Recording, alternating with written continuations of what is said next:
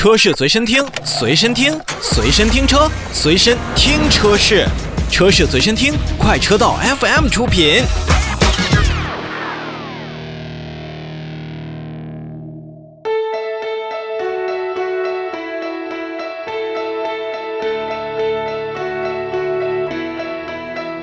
前两天呢，以拥抱新零售、共享使用权为主题的北京汽车使用权交易平台在线直播进行发布。那北京汽车呢，也是联合了像国网电动、小桔车服、宁德时代、邮储银行、优信拍等多家首批的合作伙伴，推出了首个全场景汽车使用交易平台。那么，并发布了鹏翼计划。那么当日呢，北京汽车也是和滴滴旗下的小桔车服达成了战略合作，未来将共同推广及普及十万辆北京电动车的使用权交易的方式。什么叫鹏翼计划呢？北京汽车也是为鹏翼计划进行了一个定义，更细的一个场景，包括更广的一个生态，将北京的这样的汽车企业、出行平台、金融。资产包括二手车和充电等等资源深度联合，那构成一个生态的一个结合体，让消费者、让咱们的用车的用户很方便、智能的去打造一个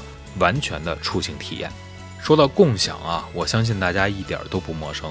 目前有共享单车、共享充电宝。甚至在另外的一些共享的领域，也会有很多的共享的产品存在。消费者对于共享呢，我觉得也是很能接受的。但是汽车共享、共享出行这种方式，目前在国内应该来讲还是一个起步阶段。我们之前看到了类似于像途歌这样共享出行的平台，但由于途歌作为一个单一的公司，资金链回笼资金的能力。以及持续的投入能力，都是钳制了它向前发展的动力。而且呢，在前一段时间，也是由于资金链条的断裂，途哥也是宣布了关门大吉。所以说，对于汽车的共享出行来讲的话，我相信在没有鹏翼计划之前，消费者是望而却步的。那有了鹏翼计划呢，我们虽然看不到立竿见影的效果。但是在未来三年，北京汽车和合作伙伴们将投入十万台车、